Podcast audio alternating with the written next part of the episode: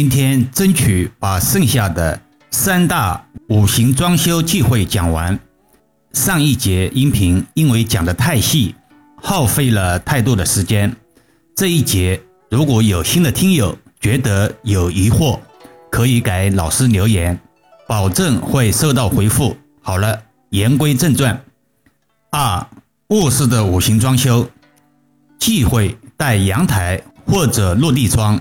卧室如果带有阳台或者落地窗，容易增加睡眠过程中的能量消耗，人也会因此觉得容易疲劳、失眠。因为玻璃结构无法保存人体热能的储存，这其实是和露天睡觉容易生病是一个道理。在阳宅风水中，原则上是客厅是越大越好，而卧室则宜小不宜大。但易遥老师需要提醒的是，那也是相对而言的。收听音频要打开思维。中国的语言文化博大精深，一句话代表的意思很多。又开始跑题了，赶紧收回来。古人常说“宅大人少为一忌”，宅子越大，人体需要耗费的能量就越多。就像空调一样，宅子越大，耗能越高。通俗的理解就是宅子大了。会吸走人气，很多人在出装的时候会考虑房间刷什么颜色，比如冬天出生的人补火，把房间改为暖色系；夏天出生的人洗水，把房间改为冷色系。其实最简单的办法就是墙壁乳白色即可，只需要更换床上用品和窗帘的颜色。适合自己的用神就可以了。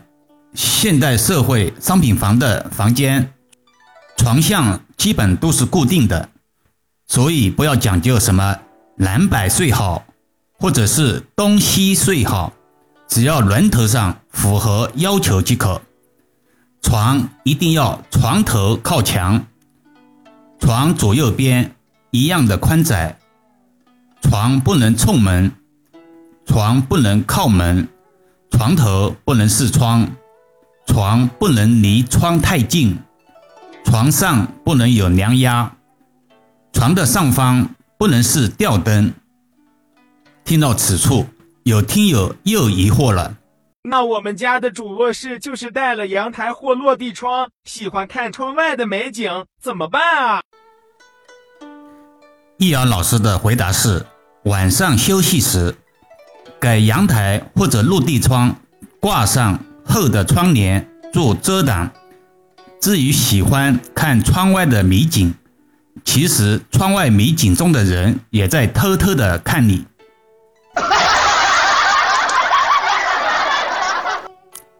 三、餐厅五行装修的忌讳：进门见餐桌是不吉利的，餐桌与厨房共享一室也是不好的。如果一进门就是餐桌，为不吉；泛之亲朋好友，借在南环之向，也可以理解为漏财局。可以在餐厅间适当位置用屏风隔一下，也可以用墙板为间隔，方法很多，以避免大门直冲餐桌。当然要美观协调为原则。在古籍《阳宅三要》中有云。开门见灶，钱财多耗。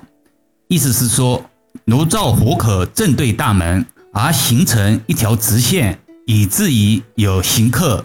有此情况的，则主家人的财运不吉，有破财之嫌，更会令健康受损。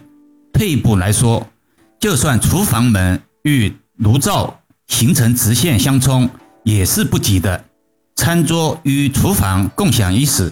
不是一个吉利的想法，将餐厅与厨房合二为一非常不好，因为炒菜时经流的油烟会影响用餐卫生，油烟对身体的侵害，在现代社会，相信大家都懂得，就不用易遥老师在此赘述了。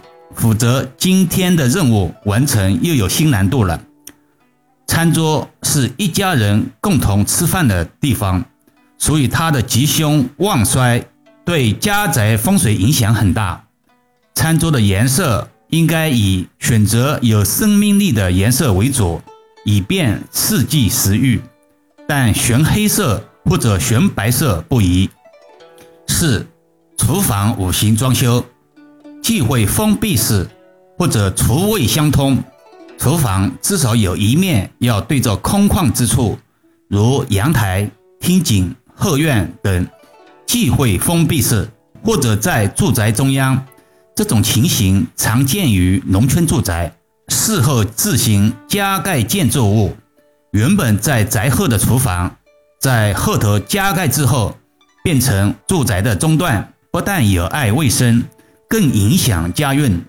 厨房切不可。设置在两个卧室之间，犯此忌讳者，对居住在两边卧室中的人也不利。在一些套间或者小面积的住宅中，为了设计的方便以及节省空间，不少住宅被设计成厨房和卫生间相连在一起。出入卫生间时，先要经过厨房，然后再到卫生间，这在风水学中是很不吉利的。会导致家人的身体健康受损。今天没有展开来讲，终于完成了目标。看看时间也不早了，要与各位说再见了。如果您有需要或者未来有需要咨询老师的，给易遥老师留言吧。但千万千万要记得，一定一定要回来看看自己的留言，或者加入易遥文化公众号。